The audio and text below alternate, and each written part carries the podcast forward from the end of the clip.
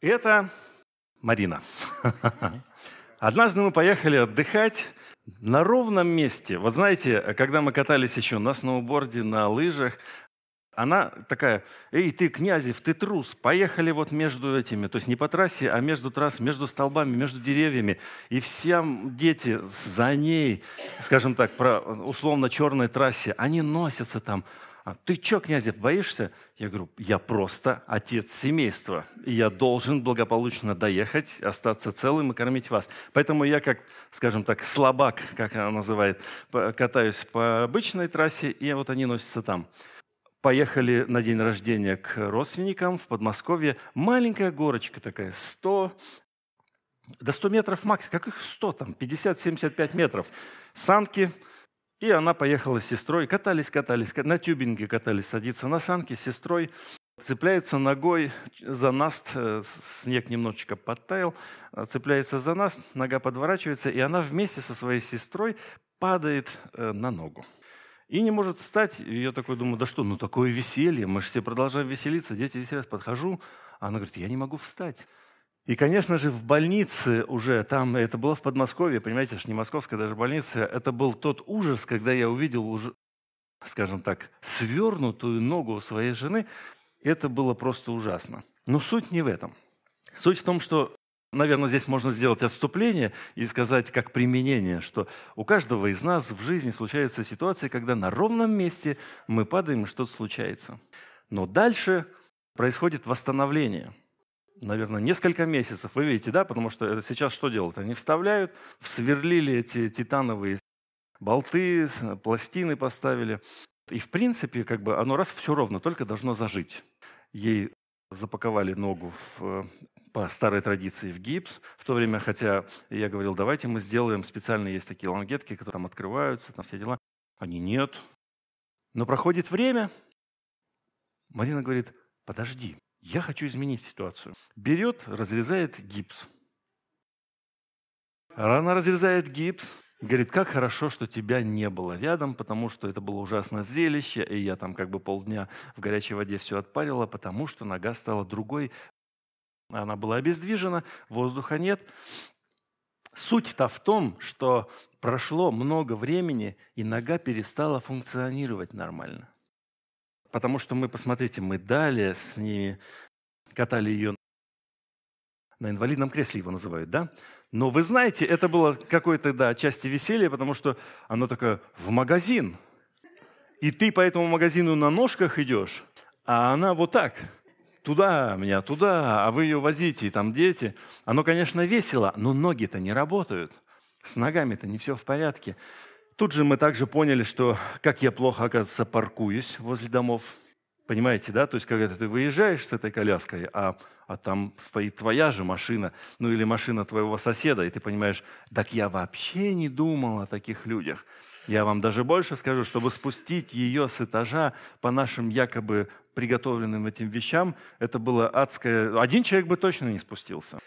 Отправились, ну как вы думаете, это фотография, где внизу это мы вылетаем отдыхать на отдых. И так как она в кресле, нас сопроводили отдельно. Первые мы зашли в самолет. Если знаете, если вдруг с вами что-то случится, это не причина оставаться дома. Садитесь в коляску, и вас первым завезут, посадят в самое лучшее место.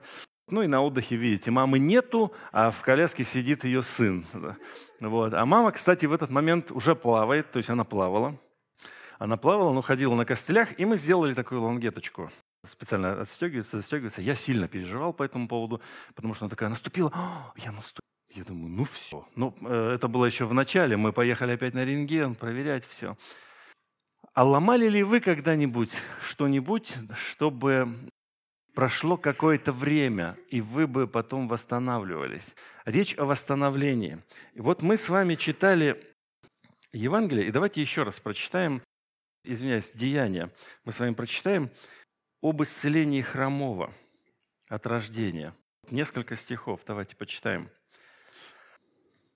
Петр и Иоанн это вообще начало книги Деяний, да, шли вместе в храм в час молитвы, девятый, и был человек хромой от чрева матери его. Ну, то есть он вообще не ходил никогда.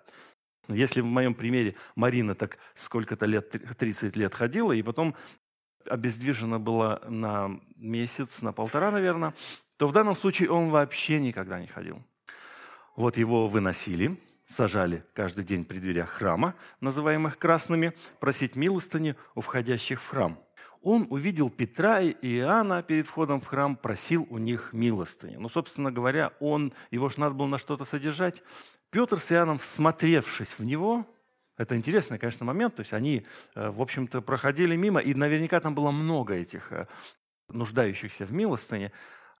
Они почему-то всмотрелись в него, мы не знаем почему, и сказали, взгляни на нас. И он пристально смотрел на них. И он надеялся получить от них что Взгляни на нас. Смотрелся и, наверное, думал, что сейчас мне ну, монету дадут какую-нибудь. Но Петр сказал, серебра и золота нет у меня. И тут у него, наверное, похолодело внутри, ну как бы, ну и что толку, что мы сейчас сматриваемся друг в друга, да? А что имею, то даю тебе. Во имя Иисуса Христа Назарея встань и ходи. И, взяв его за правую руку, поднял, и, внимание, укрепились вдруг его ступни и колени, и вскочил, вскочив, стал и начал ходить, и вошел с ним в храм, ходя и скача, и хваля Бога. Почему я рассказал историю, когда на месяц, на полтора месяца организм был обездвижен, он потерял силы, их просто не было. Мышцы были физически не способны передвигаться. Когда я был маленьким ребенком, у нас были тогда еще пионерские лагеря, и у нас был мальчик. Я думаю, мы все, конечно, шутили над ним, что он из Бухенвальда, но на самом деле он переломал себе две ноги, лежал в гипсе, и вот у него вообще мышц не было. А так как это было лето, жара, это были шортики и вот ножки с костями. Но он ходил – то есть он, он хорошо был легкий, да, понимаете? А представьте, такой человек, как я, на время этот, этот свой вес-то еще надо поднять. Так вот, тот человек вообще не ходил никогда. И тут он встал, вскочил и стал бегать.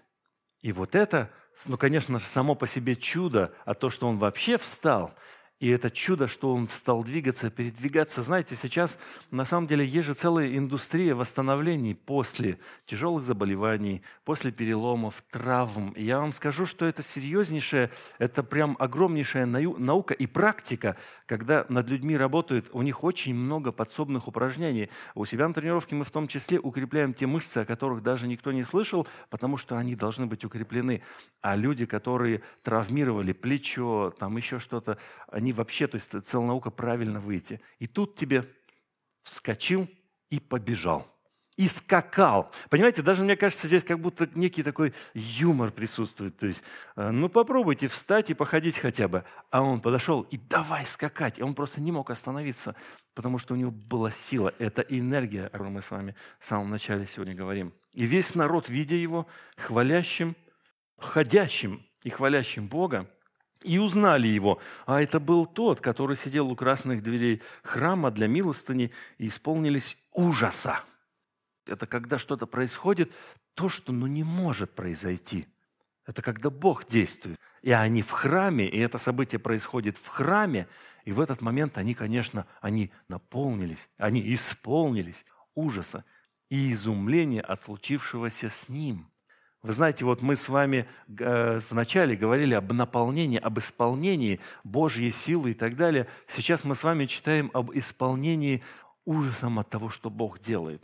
Дай Бог переживать в нашей жизни такие вещи, чтобы иногда исполняться и ужаса. Ужаса, потому что не бывает так, чтобы мы столько заплатили на работе, чтобы были такие там продажи, чтобы мне поставили зачет – этот преподаватель? Нет. И когда это случается, такой... И как исцеленный хромой не отходил от Петра и Иоанна, то весь народ в изумлении сбежался к ним в притвор, называемый Соломонов. Петр и Иоанн вообще шли молиться, исцелили человека, вот он прилип к ним, Как тот, помните, тот же э, Петр, который упал к ноге, «Выйди от меня, Господь, ну, ибо я человек грешный». Так и здесь этот исцеленный просто прилип к ним, ходил в храме и говорил, «Господь исцелил меня, Господь исцелил меня». Все, сбежались, подожди, он же там было. Сорок, это как я. Вот такой человек, только с рождения никогда не ходивший. Ну и что, конечно же, Петр, вернее, э, ну да, он посмотрел, смотрит вокруг, люди собираются. И сказал, мужи израильские, а что вы дивитесь всему и что смотрите на нас, как будто мы своей силою или благочестием сделали то, что он ходит? Как бы это очевидно. Нет, это не мы. Бог Авраама, Исаака, Иакова, Бог отцов наших прославил и здесь начинается проповедь уже об Иисусе Христе тем людям, которые совсем недавно кричали «распни его, распни». Он говорит, Сына Иисуса своего, которого вы предали, и от которого отреклись пред лицом Пилата, когда он полагал освободить его. Пилат-то хотел освободить Иисуса. Он ничего не находит и говорит, да что ж такое, ну пойди к Ироду, он же тут здесь, пойди, может быть, Ирод что-нибудь сделает. Ирод тоже ничего не находит, отпускает Иисуса, тот возвращается к Пилату, Пилат такой, ну как бы, я ничего не нахожу. Все такие, он виноват. И давай шантажировать Пилата. Если ты не казнишь его, ты не друг кесарю. Это очень мощно, это как бы ты не друг. Я? Нет, я друг. Поэтому, конечно же, он идет в этом направлении и казнит его. Но они напоминают о том, что только что было здесь недавно, вы отреклись от него, когда он перед Пилатом, а Пилат хотел освободить его. И сейчас именем Иисуса мы исцеляем его. И он продолжает, но вы от святого и праведного отреклись и просили даровать вам человека-убийцу, а начальника жизни убили. Всего Бог воскресил из мертвых, чему мы свидетели. И ради веры во имя Его, имя Его укрепилось его, которого вы видите и знаете, и вера, которая от него даровала ему исцеление, сие перед всеми вами. Впрочем, я знаю, братья, что вы, как и начальники ваши, сделали это по неведению. И это очень сильный аргумент, это очень сильный аргумент, потому что, видите, начало это было хорошее, по нашему представлению. Вы, вы, вы, вы это, вы это. Казалось бы, да вы вообще, но вы братья и начальники ваши, вы не ведали, что творите. Потому что когда уже все свершилось, когда все завершилось уже, мы иначе оцениваем прошлое. Когда мы только-только с кем-то, может быть, в каком-то даже, может быть, напряженном состоянии находимся, нам кажется, что случившееся с нами, оно все, на практически всю нашу жизнь и наши взаимоотношения с кем-то перечеркивает. Но когда проходит, или ну, когда против нас кто-то поступил нехорошо, но проходит время, ты это переоцениваешь, и как бы уже это не так-то и страшно было. И когда Иисус воскрес, когда они уже уразумели все это, что, а вообще-то это должно было свершиться для спасения, тогда они уже и могут рассуждать, как Иисус на кресте. Помните, он говорил, «Отче, прости им, потому что не ведают, что творят». Я думаю, те ученики, и Петр, и Иоанн, и все остальные, стоявшие у креста, они бы точно в тот момент не могли сказать, Отец, прости им, когда Иисус был на кресте. Но когда Иисус воскрес и явился им, и они все переосмыслили и, и увидели всю вот эту полноту, что должно быть, тогда и Он стал так говорить. И начальники ваши сделали по неведению. Бог же, как предвозвестил устами всех своих пророков, пострадать Христу, так и исполнить.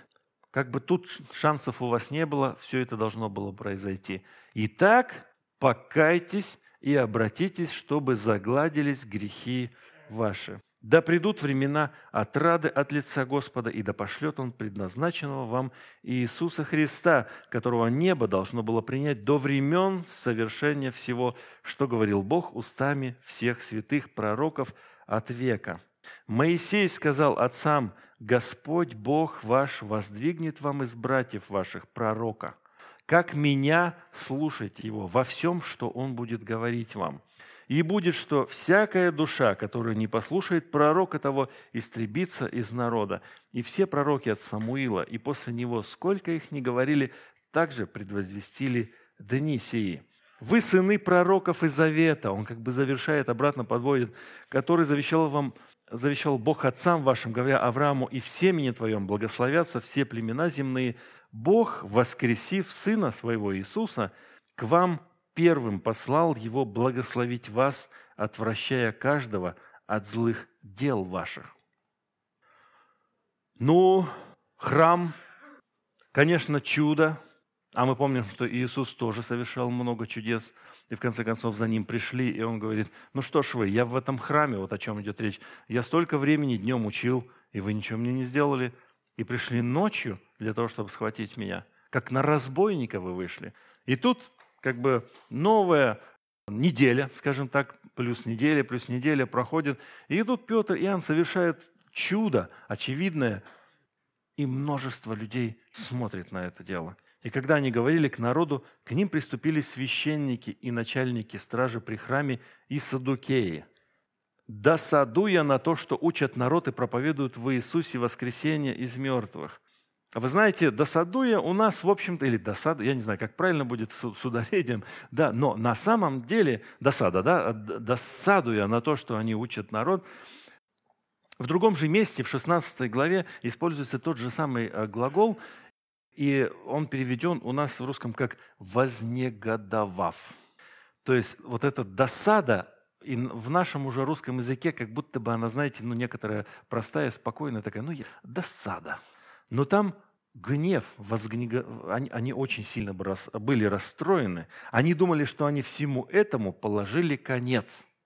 Иисус убран, все закончилось. Но нет, тут что-то продолжается и наложили на них руки, и отдали их под стражу до утра, ибо уже был вечер. Интересный вообще этот момент для Петра, наверное, в этот. Помните, да, Петр-то ведь говорил, Господь, я с тобой пойду до конца. И когда Иисуса взяли, Петр такой, я нет, я не знаю. Подожди, ты галилеянин? Нет. Подожди, ты разговариваешь как галилеян? Ты же был среди этих, вот, вот среди них и рядом с Иисусом. Нет. И тут он, он, конечно, сильно горевал. Помните, когда он отрекся, это было такое, знаете, прям, ну все, жизнь как бы закончилась. И тут он совершает во имя, именем Иисуса и во имя Иисуса исцеление, его заключает под стражу, и, может быть, он думает, вот это время, когда я ну, могу проявить свою верность, не зная о том, что ему придется еще долго-долго служить. Многие же из слушавших слово уверовали, и было число таковых людей около пяти тысяч. Пять тысяч людей услышали эту весть, услышали о том, что говорил Петр, вы покайтесь. Иисус вам был послан, вы от Него отреклись, вы Его распяли, но Он воскрес. Покайтесь. И эта проповедь имела действие, пять тысяч покаялись. Далее, конечно же, тех, кто в темнице, нужно было позвать и задать им несколько вопросов – на другой день собрались в Иерусалим начальники их и старейшины, и книжники. Они, наверное, ночь не спали и думали, да опять это назарейская ересь тут ходит. Мы-то думали, все, а она-то ходит. Что с этим делать? И тут был Иоанна, первосвященник, и Каиафа, и Иоанн, и Александр, и прочие из рода первосвященческого. И поставив их, Петра и Иоанна, посреди, спрашивали, какую силою или каким именем вы сделали это. Интересный момент, что чуть-чуть ранее они уже задавали этот вопрос. И задавали они этот вопрос лично Иисусу.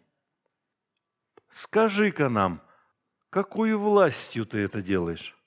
А он им говорит, «Ну так а вы скажите, Иоанново крещение было от Бога или от человеков?» «Не знаем», подумали, потому что тут очень сложная ситуация. И он говорит, «Ну так и я вам не скажу». То есть вопрос уже был такой, но следом за этим он им рассказывает очень ясную притчу о виноградаре. А мы ее можем интерп... немножко переделать. Ну, для нас. Создал человек завод. Поставил туда менеджеров. Ну и уехал за границу жить в Англию. Пришла пора собирать урожай.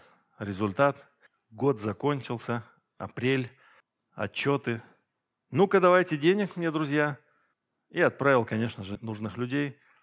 Над ним надругали, сказали нет, до свидания. И так далее, и так далее, пока он не послал говорят, ну, возвращаемся, конечно, в виноградарь, потому что вин, виноградная лоза, виноградник – это очень конкретный образ Израиля. А виноградарь, собственно, тот, кто насадил, это есть Бог. И здесь-то, конечно же, было очевидно, что вернее, владелец, а виноградари это были вот эти первосвященники, которые задали вопрос, чьей властью ты это делаешь? Они должны были понимать, чьей властью все это делается и что к чему. И он им наперед говорит, что он сына своего послал, и сына своего, а его сына они убили и подумали, что убьем наследника, и тогда все будет наше. Обычную историю он им рассказал, и те негодовали. Им, им не понравилось то, что говорил Иисус. И интересно, ведь Петр был свидетелем всего этого. Петр был рядом. Петр точно так же слышал, как эти же самые люди задавали вопросы Иисусу, чьей властью ты это делаешь?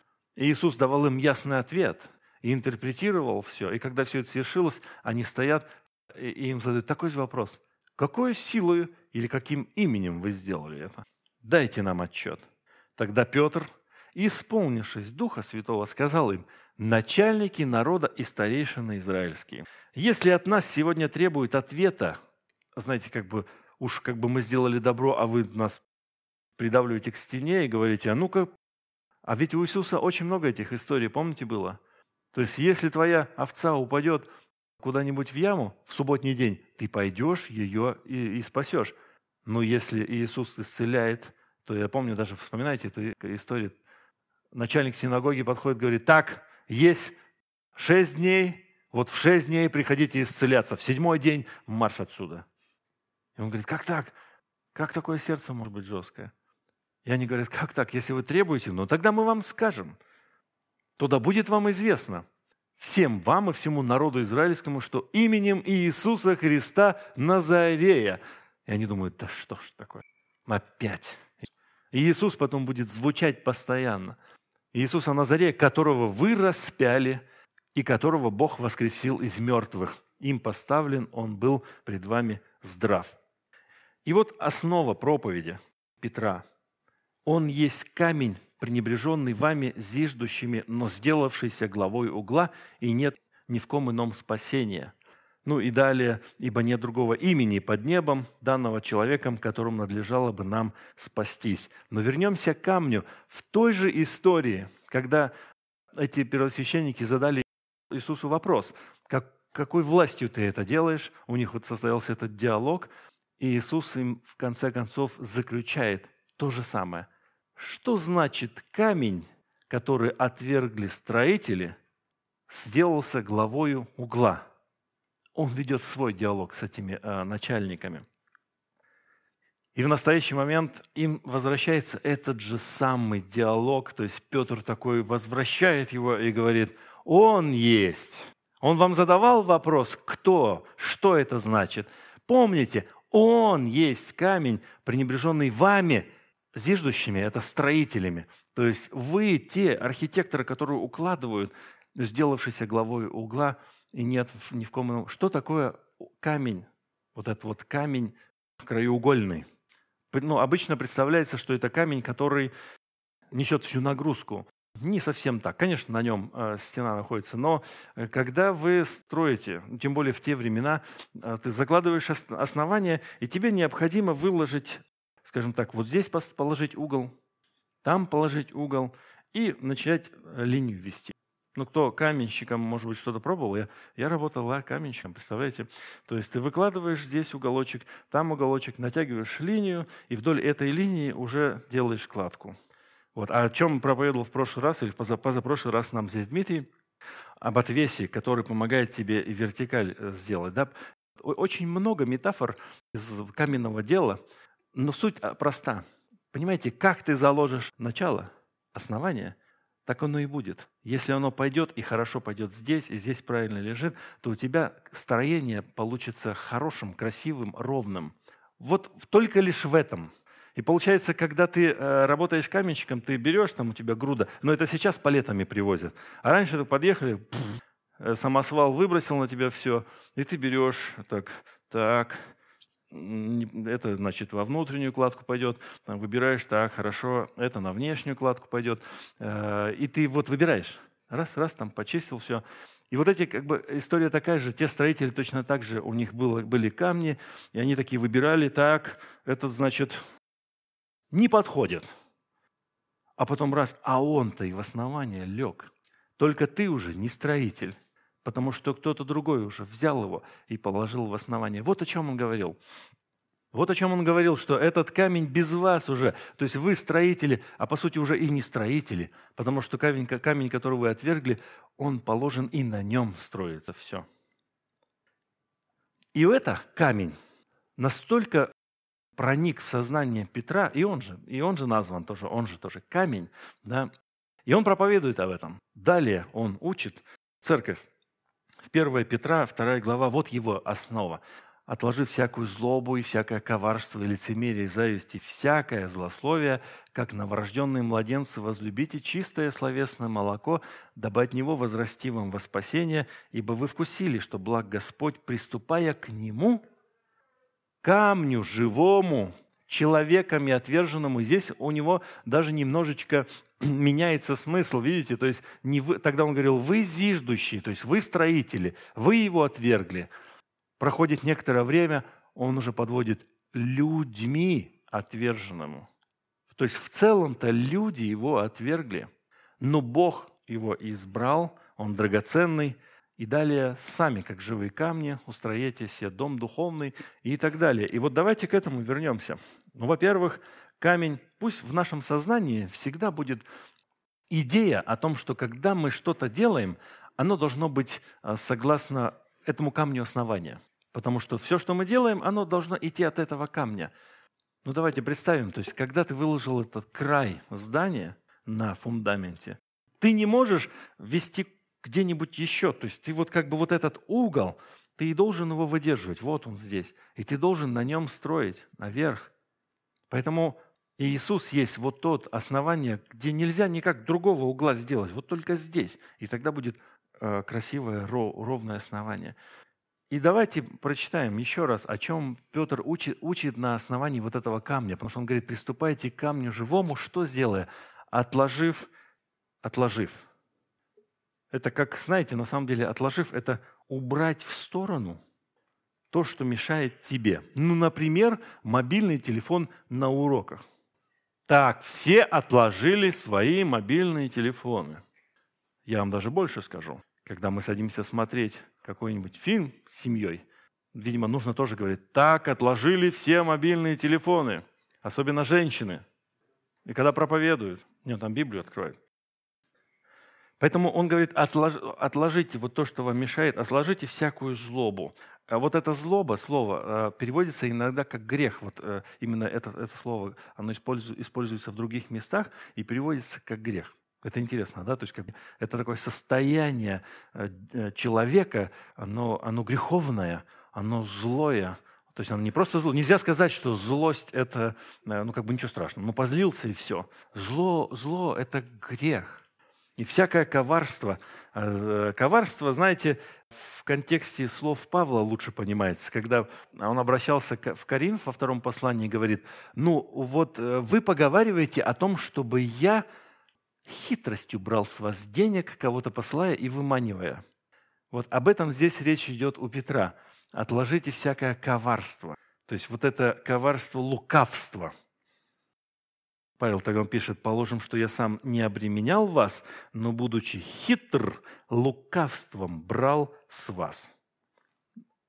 Не знаю, как в нашей жизни это применить. Да? Сами подумайте, когда ты как будто бы э, хочешь получить, но получаешь обманом.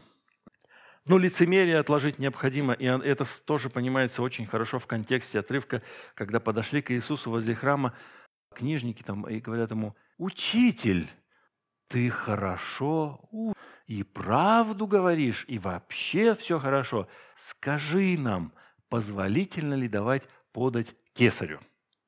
А Иисус, видя лукавство их, и это именно вот это слово «отложите лукавство», вот эта хорошая картина. То есть к тебе подходит и говорят, как я рад тебя видеть. Ты так хорошо выглядишь.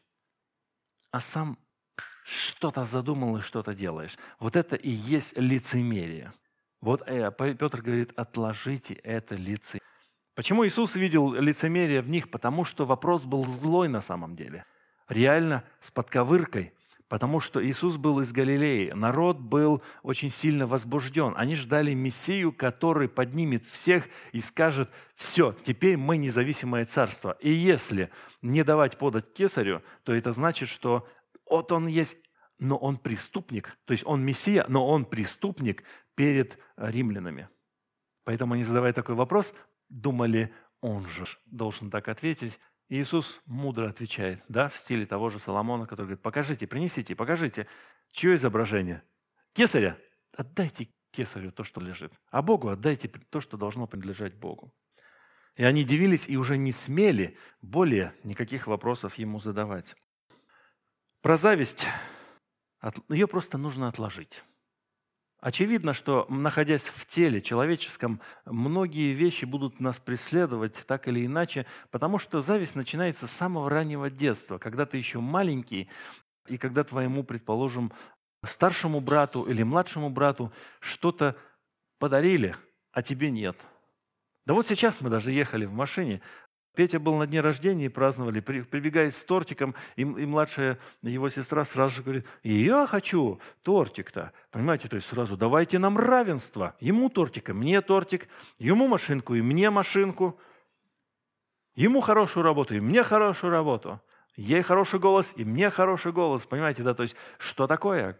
Бог, я хочу справедливости. А по сути своей, конечно же, это зависть, потому что Бог что-то дает тебе, что не дает другому, и здесь, конечно, нужно просто смириться. Ну и всякое злословие, он говорит, отложить. Злое слово. И что необходимо сделать? Как новорожденные младенцы, возлюбить чистое словесное молоко, которое приводит к росту для спасения. Сравнение с младенцами дает основание к пониманию. Разве младенец может не любить молоко? Иногда вот мы читаем так, возлюбите как младенца. Вот если бы я сказал, как мой друг Игорь, возлюбите сладкие торты, вы тогда поняли бы, да? Торты, конечно. Или как я, возлюбите пиццу чесночную, да? Или кофе по утрам. Потому что кто-то из вас не пьет кофе, это понятно. Но младенцы, они все пьют, у них выбора нет. А на самом деле а, речь-то о том, что а не будет младенец пить молоко, и не будет жизни у этого младенца. Ничего не будет у него. Поэтому, говорит, как младенцы, возлюбите его. И здесь, похоже, возлюбить уже, знаете, как просто тебе необходимо это сделать, и шансов у тебя других нет. Возлюбите чистое словесное молоко. И отсюда у меня вопрос каждому из присутствующим здесь. Любите ли вы Слово? Я не говорю, как люблю его я. Все не так. А хотелось бы так сказать, я прям самое лучшее слово и читаю и так далее. Как часто, как часто вы открываете Библию? Не надо отвечать, просто каждому для себя сделайте ответ себе лично. Мы с вами идем по плану чтения Библии. Мы завершаем один. А, мы когда-то начинали годовой план, как я вам рассказывал, что люди по дороге гибли, да, не доходили до конца. Мы сейчас начинаем маленькие планчики, такие буквально на 5 дней, на 7, на 10 дней. И я вижу, что и в этих маленьких десятидневных походах люди гибнут, не, не доходят. То есть они почему-то не открывают 2, 3, 4 дня, а потом и после они не открывают Библию, не читают. Я ничего не говорю. Я не буду подходить и говорить, почему ты не читаешь. Я думаю, что Бог будет действовать в данном случае. А сейчас я лишь просто говорю, что вот основа-то, камень, краеугольный, если мы хотим строить на нем, то мы должны сначала что-то отложить и что-то возлюбить. И возлюбить должны Слово. Каждый день мы должны читать Слово. Понемножку. Одна-две главы. И таким образом мы... Потому что мы с вами, может быть, если мы, мы жили бы в небольшом городочке и лет 20 назад, все было намного проще, динамика была намного проще. Сейчас ты проснулся, бах, у тебя там сообщений масса – ты не успел что-то открыть, у тебя уже Инстаграм открылся, тот же, да? А там много сообщений, и там начинается лента, ты начинаешь ее листать, листать. Ты, короче, сделал все, посмотрел в почту, посмотрел в Инстаграме, ответил на срочные сообщения в WhatsApp, в Телеграме и так далее. Пришла пора завтракать. Ты позавтракал, и что, пришла пора бежать на работу. Быстренько оказался на работе, и там у тебя тысячу дел, а вечером ты уже устал. Какая другая жизнь у нас, очень много информационных поводов. И здесь нужна дисциплина и воля, чтобы среди всего этого застолбить для Бога время.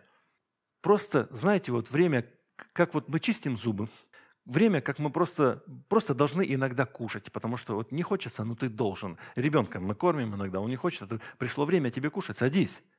Но мы-то с вами уже взрослые, большинство из нас, поэтому мы должны утром, проснувшись, сами выбрать для себя, а утро – это самое лучшее время для чтения. А потом проходит время, твоя жизнь меняется, ценности твои становятся все ближе и ближе, четче, четче с ценностями э, Божьими, и тогда это становится частью твоей жизни. Чтение и воскресное богослужение, и жизнь во Христе, практическая жизнь во Христе. Далее Петр говорит, что приступая к нему, камню, живому, человеками отверженному, Богом избранному, драгоценному, и сами, как живые камни. А вот это уже новое. Это уже новое. То есть сначала этой привилегии удостоился один Иисус. Он камень, живой, драгоценный. И теперь Петр говорит, что и вы камни. Вот это основание в угол, которое было положено, угловое это основание камень, и вот здесь вы рядом, место твое, вот здесь. Вот здесь место твое. Каждого из нас рядом с Иисусом. Единственное, что момент, он говорит, вы сами стройте этот дом духовный, потому что священство святое вы. Для чего? Чтобы мы все это сделали, чтобы приносить духовные жертвы, благоприятные Богу и Иисусом Христом. Ибо сказано в Писании, «Вот я полагаю в Сионе камень, краеугольный, и избранный, драгоценный, и верующий в него не постыдится». А вы знаете, вот интересный момент вот насчет этого постыдиться. Э, иногда мы даем людям рекомендации, и потом нам стыдно, да? Иногда мы основания э, в своей жизни говорим, я человек верующий. А люди неверующие говорят, ха-ха-ха. И ждут, когда мы упадем, и ждут, когда в нашей жизни произойдет что-то страшное, чтобы сказать, и что? И когда Иисус был на кресте, вспоминайте, Люди же нашлись, которые и говорили и ему то же самое. Давайте посмотрим. Он же других спасал. Себя-то спасет? Видно, Бог оставил его. Очевидно, что в настоящий момент он живет без Бога уже. Так вот, э, мы не постыдимся, положив свое основание и веру свою на этом камне. Итак, он для вас, верующих, драгоценность – а для неверующих камень, который отвергли строители, но который сделался главой угла, камень притыкания и камень соблазна, о который они притыкаются, не покоряясь слову, на что они и оставлены. Но вы, род избранный, царственное священство, народ святой, люди, взятые в удел – дабы возвещать совершенство, призвавшего вас есть в чудный свой свет, некогда не народ, а ныне народ Божий, некогда не помилованный, а ныне помилованный. Вот основа проповеди. А Петра, мы посмотрели, мы заглянули в историю, когда а, Иисус задает вопрос относительно, а что такое этот камень? Вы, строители, расскажите, что это значит? В Писании написано. Далее Петр уже разъясняет первосвященникам – идею камня и впоследствии всем верующим церкви и нам в частности говорит о том, что такое камень. По сути своей основания, на котором мы должны строить уже этот дом духовный. Что мы должны вынести из этого сегодня?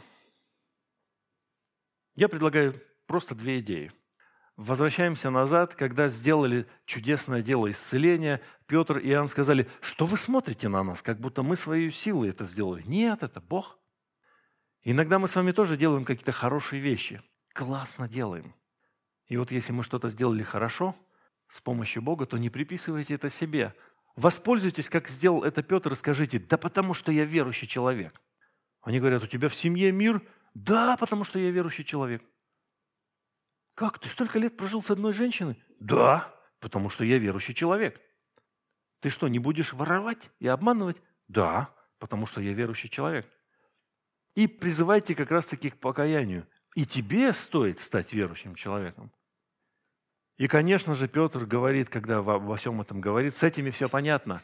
Но потом он обращается к церкви и говорит, вы участвуете в строительстве. Отложите образ жизни безбожников, будучи верными домостроителями духовного дома для приношения духовных жертв.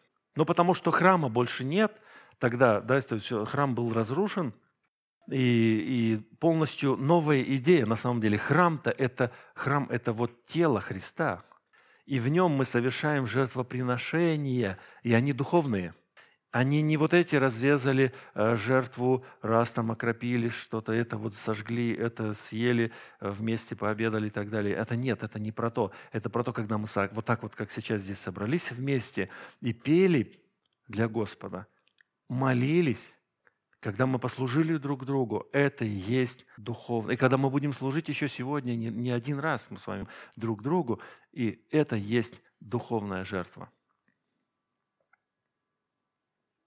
Участвуйте в строительстве. Э, я здесь добавлю, что мы сейчас с вами еще послужим, и мы послужим и не раз. Когда мы приходим на служение, здесь все уже готово, потому что кто-то пришел, что-то сделал. Это команда Игоря, они это сделали. Хотите участвовать в строительстве, участвуйте с ним, если чувствуете, что это ваше. Сейчас занятия с детьми в воскресной школе – если чувствуете, что у вас есть к этому призвание, Бог зовет. Вы знаете, иногда в нашей жизни наступает такой момент, просто Бог тебе, горит у тебя внутри. И ты понимаешь, что это твое. И ты когда смотришь на что-то, ты понимаешь, это мое. И вот если вы смотрите на детское служение, видите этих детей, э, и видите, что всего лишь сейчас три человека у нас в этом участвуют. Марина, Наташа, Алина. И вы хотели бы стать частью этого, участвуйте. Единственный человек в нашей церкви, кто занимается звуком хорошо и вообще занимается звуком, это Паша. И мы зависимы с вами. Если у кого-то горит сердце, и он бы хотел бы тоже служить, становитесь учеником Паши в этом деле, чтобы можно было перенять это служение. Потому что оно очень важное служение. Мы же сейчас говорим, поем, это, это, это, без этого никуда сейчас не деться. Трансляция показывается у нас – в то время, когда группа э, готовится и молится, Виктории нет рядом, потому что Виктория бежит и суетится, устанавливает трансляцию, все дела там, все делает, потому что... А нет помощника, то есть в этот момент ей нужна помощь. Если чувствуете, что вы готовы, можете помочь, участвуйте в этом. Кафе под руководством Екатерины. Красиво, все, хорошо. Если чувствуете, что хотите стать частью этой красоты, красоты участвуйте в этом. Вот, собственно говоря, и все. Мы с вами как бы прогулялись по времени от Евангелия до Деяний, посмотрели, как Иисус общался с первосвященниками, потом Петр, сделав, э, Петр с Иоанном, сделав хорошее дело, чудное, исцелив, их, их поставили и сказали, а ну-ка, расскажите, чем, чем именем сделали. Они призвали всех к покаянию. С одной стороны и с другой стороны проповедовали Иисуса, основу проповедовали. Так вот, призываю вас вот эти две, две вещи сделать. Призывайте людей к покаянию и участвуйте в строительстве на камне Господнем.